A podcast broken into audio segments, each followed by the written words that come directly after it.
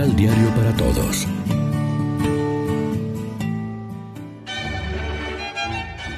Proclamación del Santo Evangelio de nuestro Señor Jesucristo, según San Marcos. Fueron hasta Cafarnaún. Allí Jesús empezó a comunicar su doctrina en las asambleas del día sábado, en la casa de oración. Su manera de enseñar impresionaba mucho porque hablaba como quien tiene autoridad. Era todo lo contrario de los maestros de la ley. En una ocasión se encontraba en esta sinagoga un hombre que estaba en poder de un espíritu malo y se puso a gritar. ¿Qué quieres de nosotros, Jesús de Nazaret? ¿Has venido a derrocarnos? Yo te he reconocido. Tú eres el santo de Dios. Jesús le hizo frente con autoridad. ¡Cállate! Y sal de ese hombre. El espíritu malo hizo revolcarse al hombre en el suelo y lanzó un grito tremendo, pero luego salió. Entonces el asombro de todos fue tan grande que se preguntaban unos a otros. ¿Qué es esto? ¿Con qué seguridad enseña esta nueva doctrina? Incluso le obedecen los espíritus malos. A raíz de esto, la fama de Jesús se extendió por todo el territorio de Galilea.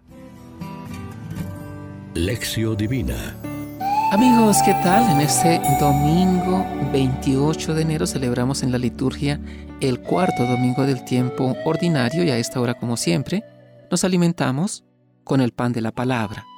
La actuación de Jesús con autoridad al enseñar y a liberar de espíritus inmundos nos invita a renovar nuestro conocimiento de Dios, a fortalecer nuestra amistad y familiaridad con su persona, a dejarnos conducir por su Espíritu Santo para poder así ofrecer a los demás de modo convincente motivos para que puedan optar con valentía, decisión y convicción por la vida, por su defensa en todo tiempo y lugar, porque esa opción es ante todo opción por el Dios de la vida, por el poder del más fuerte, por la autoridad de Jesús que dice y se hace.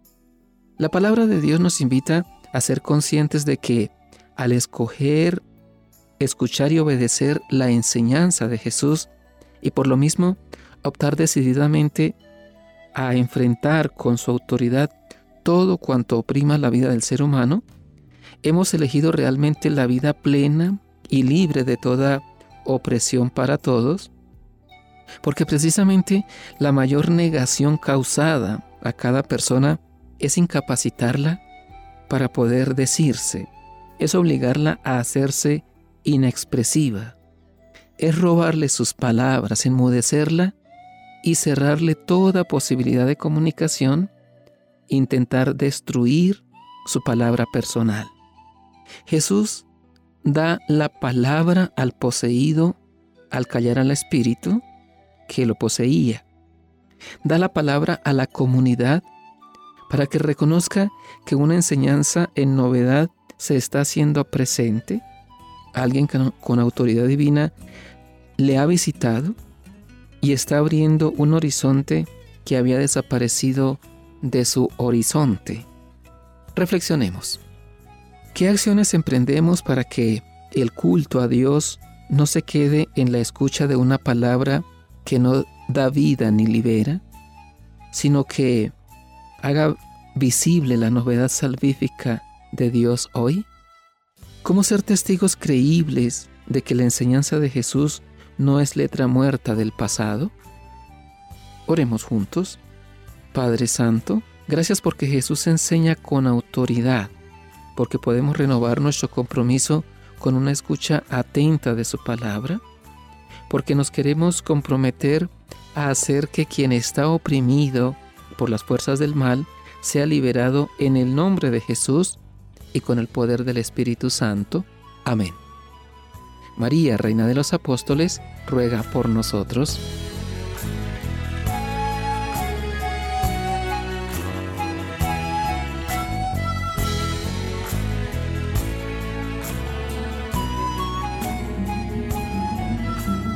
Complementa los ocho pasos de la Alexio Divina adquiriendo el emisal Pan de la Palabra en Librería San Pablo o distribuidores.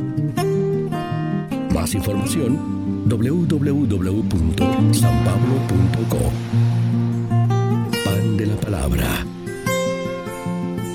Vive la reflexión.